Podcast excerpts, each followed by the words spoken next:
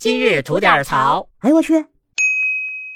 您好，我肖阳峰，今天要跟您说的是一起校园惨案。一个小学生在学校里边被老师开车压死了。事情呢发生在五月二十三号的武汉汉阳区虹桥小学学校内。肇事司机呢是一位二十多岁的男教师，在这个学校的四年级任教。这名老师呢，上午正常在学校上完课，中午在学校的食堂吃了顿饭，下午呢准备开车和一名同事出去参加一个培训活动。他呢从地下车库将车子开到地上。距离学校校门口啊，大概有十来米的地方停下了，等着另外一名老师上车。而这个学校的孩子们呢，会在一点四十五分结束午休，然后自由活动十五分钟。下午两点呢开始上课。而从视频监控显示啊，这个老师停车等人的期间呢，有个孩子跑到了车的前面蹲下来，好像是系鞋带儿吧。随即，这个车子突然启动了，前轮把孩子压过去以后。这辆车呢做了一个停顿，然后加油继续往前开。后轮压过孩子以后，把这个孩子往前又拖拽了三四米，直到被人叫停以后，这位老师才从车上下来，看到躺在地上的孩子。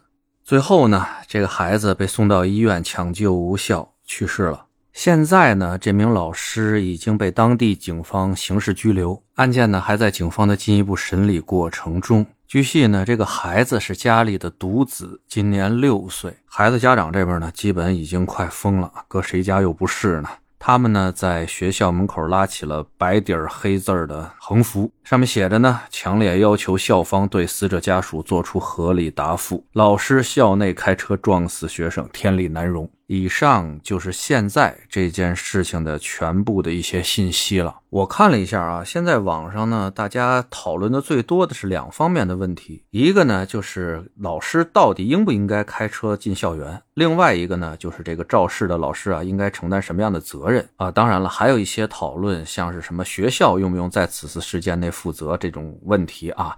呃，这个讨论的比较少，大家呢都是一边倒的，觉得既然孩子送到你学校去了，肯定学校要承担一定的责任，这是没跑的。我也是这看法，所以在这儿呢，咱就不说这事儿了。那咱们就说一下啊，作为学校来说，应不应该让老师啊这些学校的一些员工呢开车进学校？那这事儿呢，其实从道理上说啊，不应该让这个学校，尤其是像中小学孩子比较小的这种学校呢，让这种车辆进去。但实际情况呢，每所学校的情况都不一样，不是每个学校外面都有方便停车的地方。那遇到这种情况，真的就看学校自己的管理和要求了。没有这个校外停车的地方，能不能要求老师把车不开进学校，稍微停得远点，辛苦一下，您走几步啊，再来学校上班？或者说情况再极端点，学校周围几公里内啊都没地儿停车。而学校的老师呢，住的又都特远啊，学校门口又没有公交车，这种情况下，老师必须开车来，必须停到学校里边，怎么办？那咱们能不能做到至少啊人车分流？这事儿不难吧？好多小区都能做到，咱们的学校做不到吗？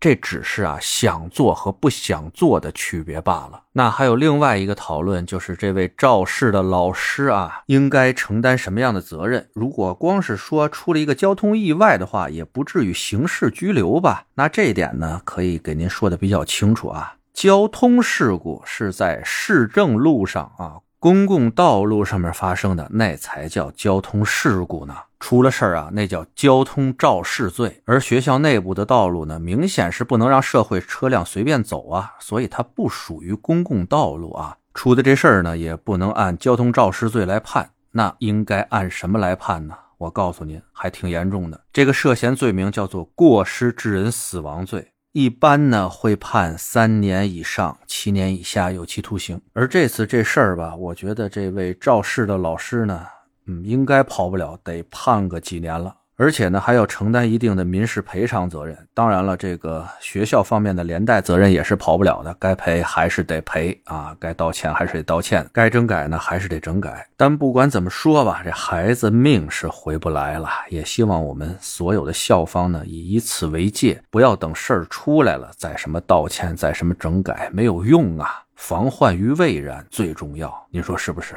得嘞，今儿就这，回见了您的。